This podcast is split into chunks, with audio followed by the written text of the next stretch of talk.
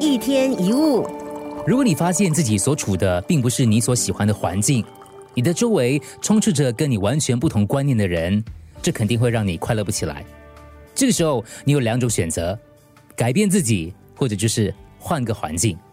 大部分时候，我们宁可委屈自己，以为那是比较安全的做法，却不知因此而失去了更美好的天空。有一只被关在公寓里的鸟，受不了城市里的乌烟瘴气，每天啾啾啾啾啾不断的抱怨。可是听在主人耳中，却以为它是在歌唱。哇，难得在都市当中还能听到鸟叫声，这主人非但不能体会鸟的痛苦，每一次在它聒噪的时候，还会送一些食物跟水来讨好它。某一天，主人突然搬来一个新的鱼缸，鸟呢也因此多了一个新邻居，它是一尾黑色的金鱼。小鸟观察了好几天，发现这个金鱼一天到晚都快活的绕着小小的鱼缸打转，过得非常的悠哉。有一天，小鸟忍不住问鱼了：“喂，小金鱼，你干嘛这么高兴呢？”小金鱼说：“哦，我没有不快乐的理由啊。哈，你不觉得被拘束在小小的鱼缸里，不能自由自在的游走，是一件很痛苦的事吗？”小金鱼回答。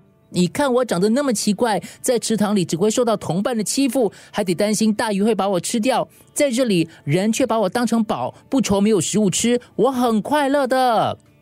小鸟望着在水缸里绕圈圈的金鱼，却始终无法体会它口中的乐趣。过了一段时间，有一次，金鱼浮上水面，对着鸟说：“哦，我知道你好像过得很不快乐，人们以为你在唱歌，可是你却是在痛苦的抱怨。”金鱼的话似乎点醒了鸟，于是它又开始叽叽喳喳起来。就在主人过来打开笼子要帮它添加食物时，它立刻飞走了。每个人的天性不一样，个性随性自在的人，让他置身在人人羡慕的豪门，就好像把一把刀架在他的脖子一样，非常难受。但是对于怕穷的人，只有金钱才能够给他安全感，就好比那条小鱼跟小鸟一样。